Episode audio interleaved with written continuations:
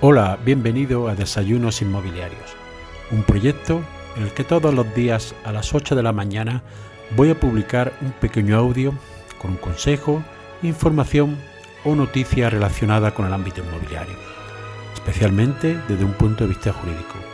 Mi nombre es José María Luque, soy abogado y me puedes seguir en mi página web abogadoinmobiliario.com. Para darte de alta las principales plataformas y seguir estos audios, lo puedes hacer en mi página web abogadoinmobiliario.com barra.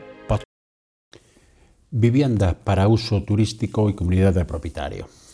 El tema de hoy es una de las cuestiones más polémicas en las ciudades con atractivo turístico. Es aquello, en aquellos edificios donde existen pisos que se destinan a actividad turística y fundamentalmente la relación que tienen con los demás vecinos del inmueble.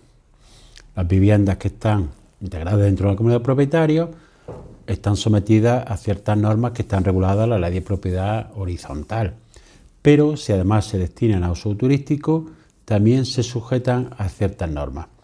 Esta polémica y problemática está teniendo gran importancia en las ciudades, sobre todo que acogen un gran número de turistas tanto de interior como de costa, y están dando lugar a ciertas tensiones entre los propietarios y además a que algunas zonas se queden libres de vecinos, estos se van a otras zonas y además a un encarecimiento de la vivienda.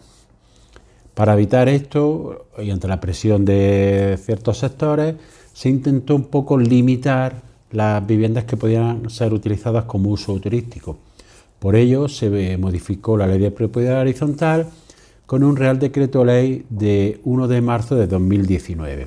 En esta se añadió un punto para intentar establecer unas normas que hicieran convivir a los vecinos con el uso turístico al que puede dedicar un propietario su bien inmueble.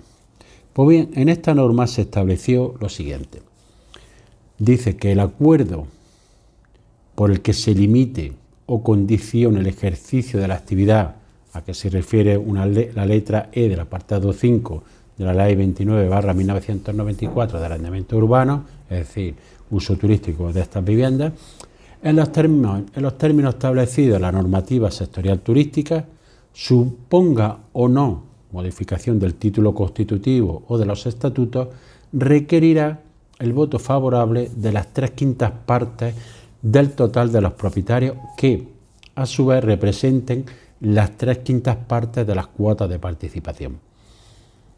Asimismo, esta misma mayoría se requerirá para el acuerdo por el que se establezcan cuotas especiales de gastos o un incremento en la participación de los gastos comunes de la vivienda donde se realiza dicha actividad, siempre que estas modificaciones no supongan un incremento superior al 20%. Estos acuerdos no tienen efectos retroactivos. Bien, pues visto este precepto hay que desglosar varios aspectos.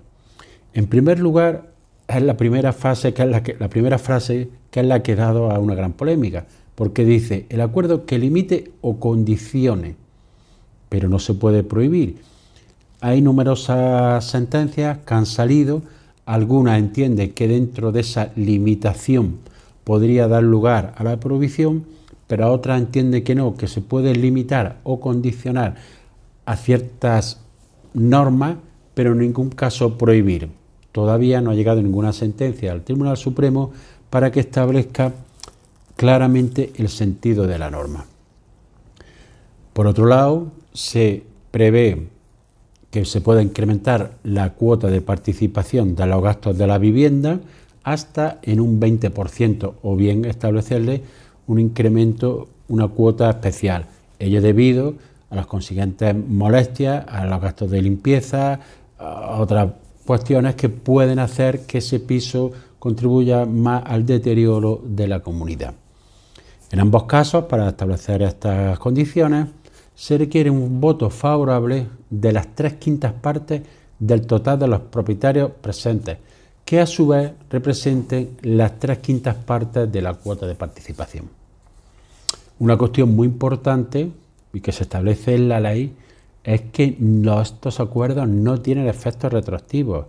Es decir, aquellos pisos que ya hayan obtenido su permiso para uso turístico no podrán ser limitados o condicionados siempre que estén en uso, pero sí se, podrá limitar o condicionar en aquellas comunidades donde no haya pisos para la actividad turística o se quieran poner en este uso nuevas viviendas.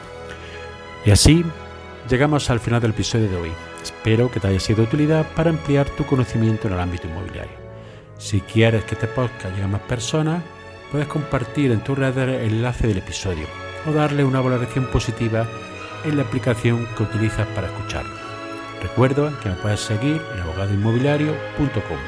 Gracias por escuchar, nos vemos en el siguiente episodio y que tengas un excelente día.